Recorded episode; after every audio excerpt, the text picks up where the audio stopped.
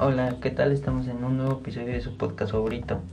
Hoy el tema que se va a hablar es los textos orales. ¿Qué es el texto oral? Es aquel que se realiza con sonidos, pertenece a la lengua hablada.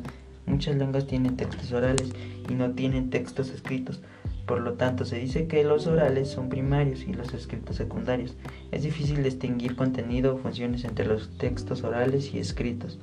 Algunos tipos de texto orales o más bien unos ejemplos es una llamada telefónica, la lectura de los votos del matrimonio, una discusión política, una reunión de padres en la escuela, un programa de radio, la presentación de un proyecto, conferencia o un discurso, entre más.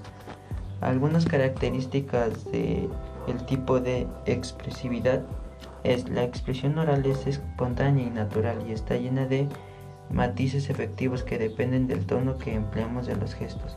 Por eso tiene una gran capacidad expresiva. Alguno es vocabulario. Se utiliza un vocabulario sencillo y limitado. Normalmente está lleno de incorrecciones como frases hechas y repeticiones. O hablar correctamente. Vocabulizar. Bien, evitar evitar muletillas, llamar a las cosas por su nombre, evitando abusar de cosa, chacharro o chisme. Evitar palabras como tío, guay, chai. Utilizar los gestos correctos sin exagerar. ¿Qué textos orales existen? Tipos de textos orales. Lectura de auditorio. Informativa o literaria. Recitación, teatro leído, diálogo o conversión. ¿Cuál es la función de un texto oral?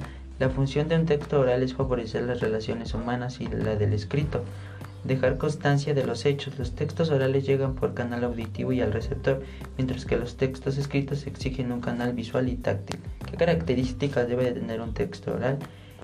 Es realizado por dos o más personas, permite comunicar alguna información importante, es espontáneo, puede participar gestos, se puede manejar diversos códigos, puede extender con mayor facilidad. Bueno, esto ha sido todo por el podcast de hoy y gracias por su atención.